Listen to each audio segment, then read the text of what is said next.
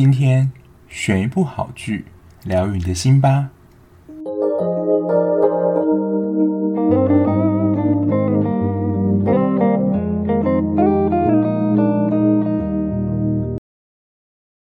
欢迎收听追剧二百五，我是小 B。你会希望你跟你的另一半是怎么相遇的呢？是透过朋友的介绍、同班同学，还是交友软体上认识的呢？以上我觉得是比较常见，就是跟另一半相遇的情形。当然也是有听过蛮多特别的状况啊，像是艺人他可能最后跟他的助理或是经纪人在一起，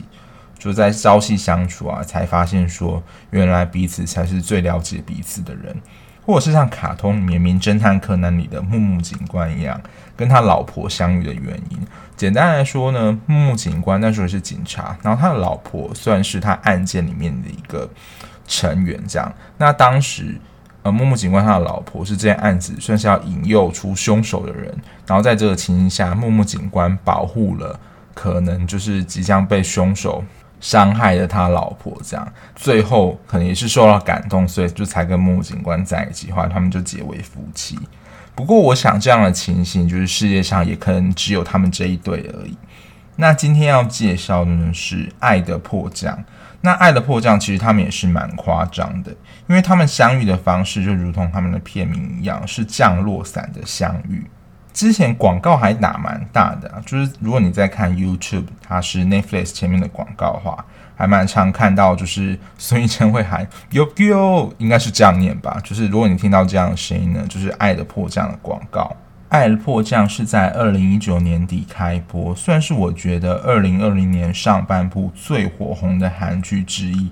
它目前也是 TBN 这家韩国电视台收视率最高的连续剧。当我们我们在看的时候啊，已经是由 Netflix 算是引进了，然后也都翻译成中文字幕。但是这一部在 TVN 这个韩国电视台仍然是排名第一。那《爱的迫降》呢，是由炫彬、孙艺珍、徐智慧跟金正贤主演。那这部蛮明显的就是男一跟女一它是配对的，那男二跟女二配，算是两条不同主线的感觉，因为有着。可能过去都说，比如说男一跟男二抢女一，或是女一跟女二抢男一这一类的。不过这一次，它算是就是分两条主主线这样。可是因为男一跟女一的表现真的是太抢眼了，所以相形之下，我觉得男二跟女二那条线就是比较不能引起大家的注意。虽然也是蛮感人的，可是相对之下就弱了许多。那它的剧情是说，某天由孙艺珍饰演的影视里，他为了测试自家的一个产品，然后他就算是搭上了一个滑翔翼吧。然后他的过程当中被龙卷风卷入，然后他醒来后才发现他被吹落在一棵树上，但他没想到呢，他已经从南韩被吹到北韩，就这么浮夸的一个剧情。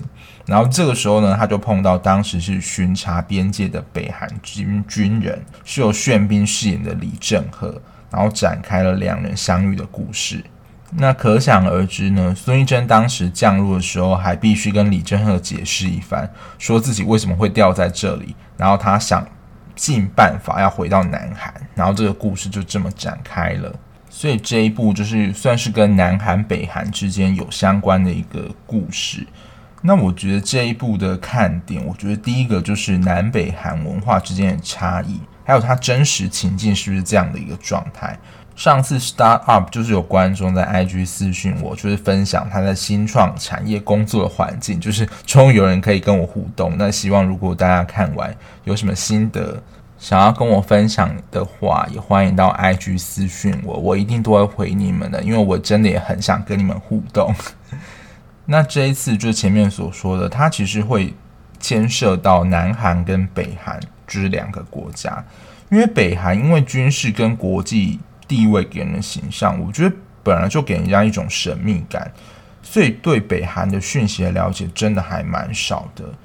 在剧里面就会看到，好像两个不同的世代，南韩就是代表着我们现在看到社会其实已经非常进步了，就是科技啊什么其实都很方便，可是，在戏当中就是李正赫他生存的那个环境里面，北韩好像还活在那种五六零年代，就是我们爸爸妈妈的那个风格的时代。那戏中有几个例子，我觉得还蛮印象深刻的，就是他在建筑物上，南韩早就都已经是高楼大厦的这种现代建筑，然后捷运什么都很方便的。可是在北韩，它的那种建筑还是都是那种平民的矮房，然后可能大门啊还是那种传统的铁门，或是那种感觉很古典的那种门，甚至连电灯可能都看得出还在用那种油灯啊，或是那种很古老的灯泡，跟现在大部分都用 LED 灯的这种装潢，其实看得出是蛮大的差距。在流行文化上，他们看的也可能是韩国已经播完超久的偶像剧，例如他们那边看到最新的可能是《天国的阶梯》，但其实，在南韩这边，现在流行可能已经演到了《夫妻的世界》，就资讯已经落后了，可能有好几个好几年了。然后他们在接受资讯上可能也是比较封闭的，还有巡守队这个设定。就可能街坊邻居在北韩那边都是彼此认识，有困难会相互帮忙那种，有点像是我们这边比较传统的村落那种感觉，跟南韩大城市人就是人与人之间的距离比较疏离一点，也是有一个反差在。那北韩跟南韩，我觉得不论是文化或者资讯上，从男女主角的反应或者是在知识上。就会真的觉得他们真的是跟我们处在同一个二零二零时代嘛，就是落差感超级大的，所以就会看到影视里他在北韩的生活就是超级的不习惯，想说怎么会有这么落后的地方，就是想当然啦，他们看影视里会觉得是一个不可思议，觉得他好像是从另外一个世界来的人，他不会觉得说，诶，其实就是在。算是蛮靠近南韩，其实就已经过这样生活，好像是从可能美国或者其他西方国家来的人一样。不过说真的，我自己对北韩的印象，大部分都停留在有关于北韩的新闻，几乎都是他们关于像领导金正恩或是金正日之前的一些消息，还有可能触法的话，都是严刑峻法拷问。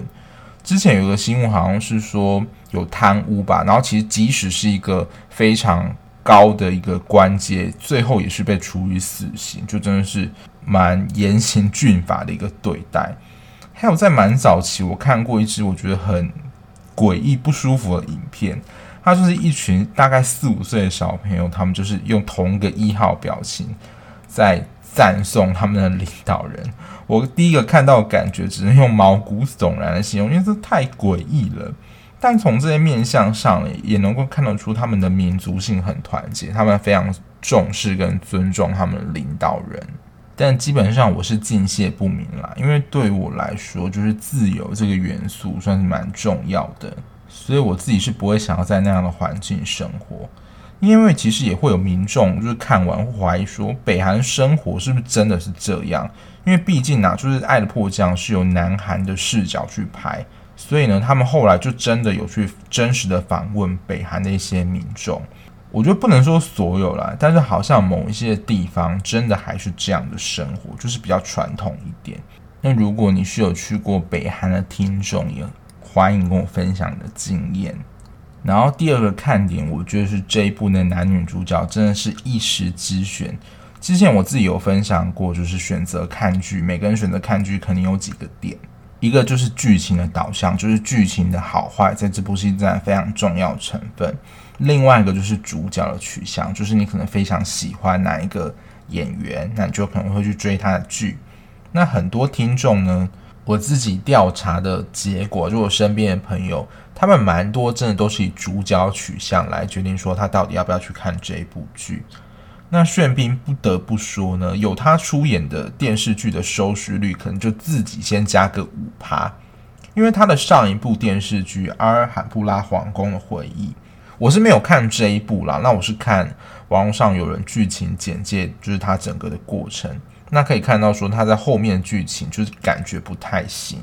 但是他最终的收视率还是有九左右。像我之前强推的《机智的医生生活》，它的最终的收视率也才十四点多。那像你喜欢布拉姆斯吗？它的最终收视率大概是六七左右。所以真的演员的光环加持，我觉得还是蛮重要的。而且炫斌啊，在这一部的角色设定真的有一种反差萌的感觉。因为他平常在里面就是算是有一点憨直憨直的个性，就是有点天然呆的这种感觉。那他们彼此之间还是有一些文化上的交流嘛。那来自南韩的影视里在里面告诉他的一些事情，他都会有一种看见新世界的感觉，像是手指爱心，就是我们现在很常用的拍照姿势。他告诉他说，这可能是我爱你的意思。但有时候可能就是我们拍照的时候随便比了一下，或是不一定会说就是代表说我爱你，或是真的会这样比。可是他就把它当做非常的认真，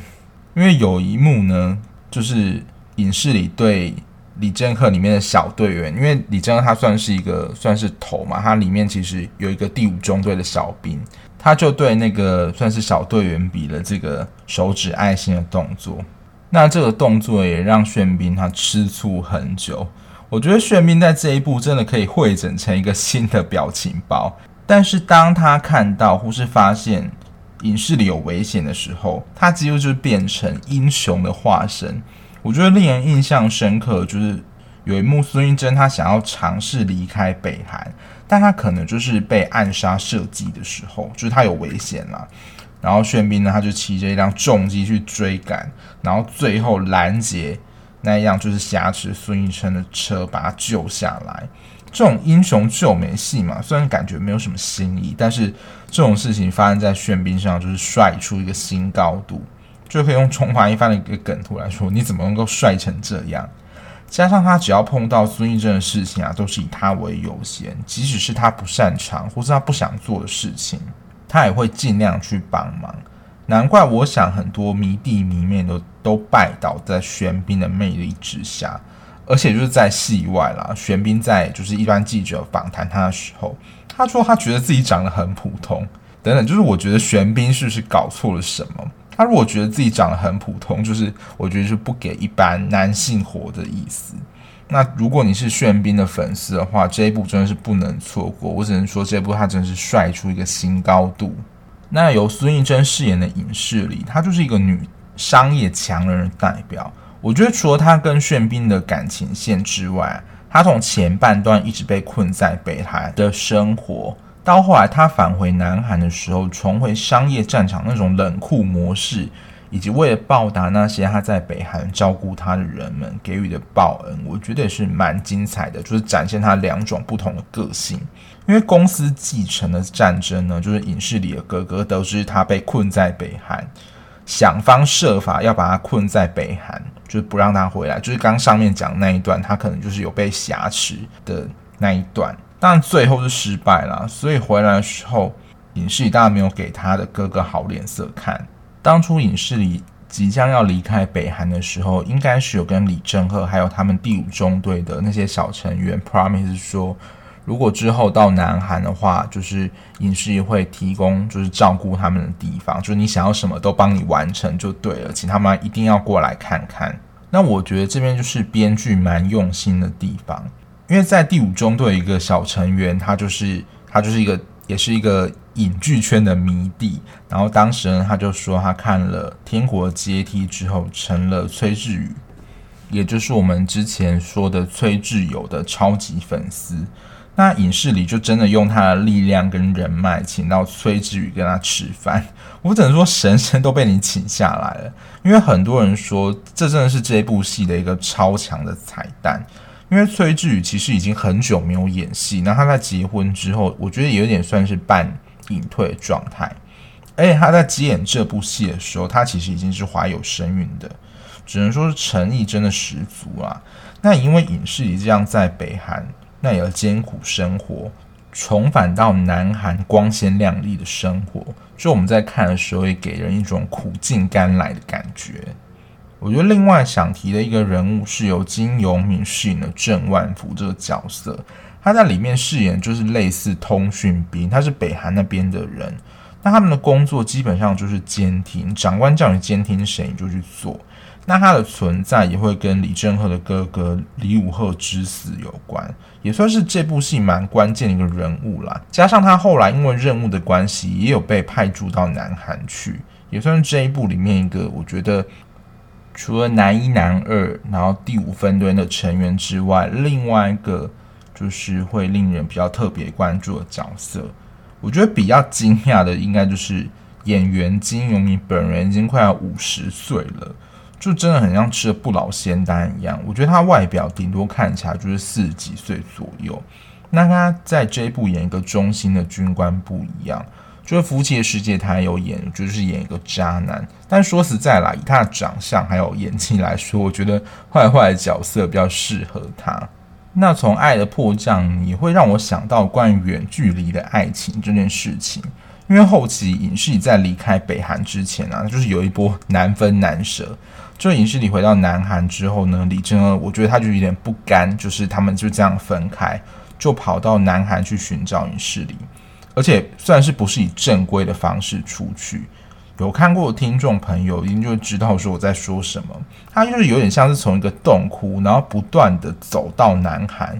因为我觉得都能从天空迫降了，所以我想从洞窟走到南韩应该也不算什么嘛。但就可以看得出来，正赫真的很不想要跟诗里分开。就让我想到远距离爱情，就是你自己是可以忍受一个远距离爱情的人吗？当然，就是一段感情是双方的，如果只有一方能忍受，那当然是没有办法。那我自己初步有想到两个元素，大家可以自我的检测想想看。那其实也就是关于你对你自己在关系当中的认识。第一个就是所谓的安全感呢。那安全感听起来蛮笼统的，那其实最主要呢，还是会回到。我们自己的依附关系是怎么样？那如果想要了解逃避型的依附关系呢？可以大家去听《后翼弃兵》有关于贝斯的那一集。那依附关系，它在心理学上比较粗浅的分法，就可以分为安全型、逃避型、焦虑型跟无组织、无目标，这算四种类型吧。那当然，安全型的关系当然是最好的。就伴侣之间，如果他可能出去工作，或是去一个比较远的地方，你也不会觉得说，感觉他他好像就是要离你而去的这种感觉。因为如果在焦虑依附型上的展现，就是说，如果他今天要出一个远门，或者出去一个比较远出差，你可能就会担心说，他会不会就不会回来了，或是他会不会在外面遇到什么样事情，或是会不会有外遇等等，这些紧张的心理就是会。油然而生，然后其实这在比较通俗的说法，就是说心理上可能比较没有安全感。那逃避型比较有一个典型的一个样态，就是比如说，其实你心里很想要接受他的协助，或是其实你很想要他给你安慰，或是给你一些帮助，可是你会不自觉的想要推开他。那依附理论其实是一个蛮庞大的一个理论，我上面所举的是一些比较常见的一个状态。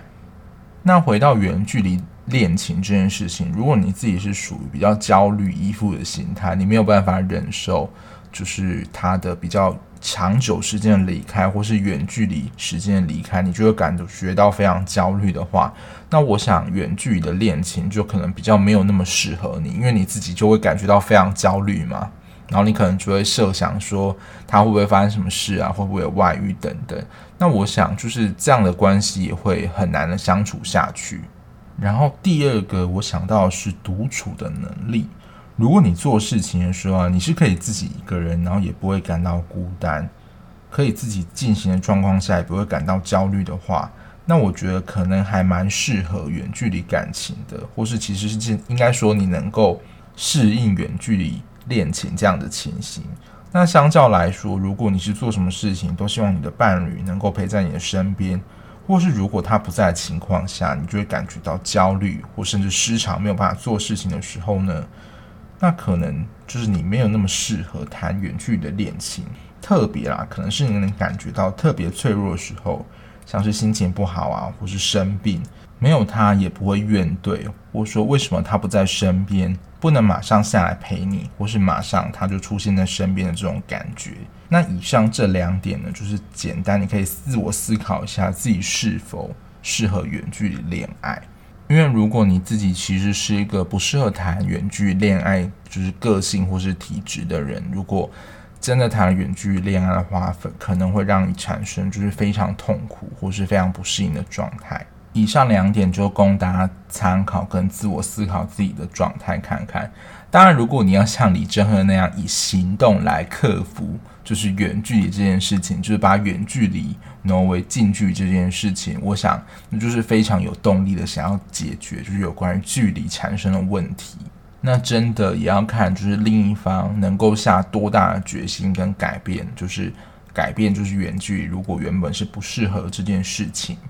总结来说呢，刚刚我在查资料的时候才搜寻到，就是阿迪他揭晓了二零二零在搜寻戏剧电影这个类别里面，《爱的迫降》是排名第一，真的算是不负众望。因为虽然他在一开始就是飞行伞被卷入龙卷风这样剧情，真是很扯，但是在爱情剧的戏份真的是很甜。加上炫彬跟孙艺珍就是王子跟公主这样际遇般跟长相的加持，这部戏到后面真的就是完全满满的粉红泡泡，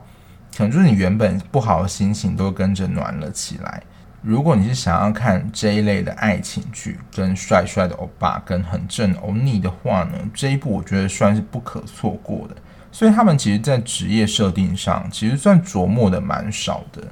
就他们的一个角色设定而已，主要还是要看他们的爱情故事啦。那最后有一个设定，其实提到说他们在七年前其实已经在瑞士相遇过了。所以在看的时候，就会有一种就是增添他们是命中注定要在一起的感觉，就让我真是再一次想说，这根本是童话故事了吧？不过我看有些人就是他有些回应很好笑，就说整部看完最想去的地方就是瑞士了，因为其实他在取景上就是真的不马虎，把瑞士拍得很美。